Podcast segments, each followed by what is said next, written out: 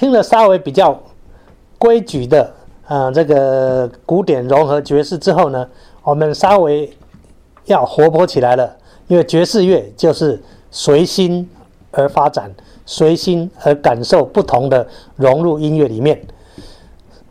这个曲子呢，也是这个古典乐派的莫扎特的旋律，他最有名的第四十号 G 小调交响曲。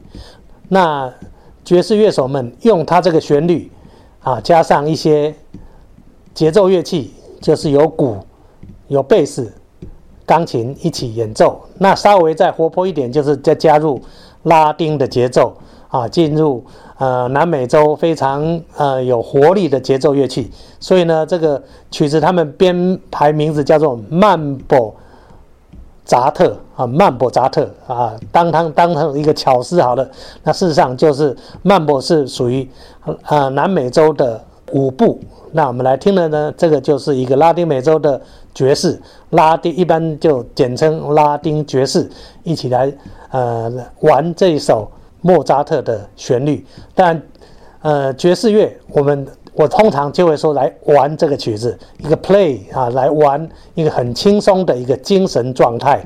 那如果古典音乐就不能说玩哦，啊，古典音乐就是像祷告一样，像祈祷一样，非常的庄重的心态来吞吐、来呼吸啊，这个古典名家的。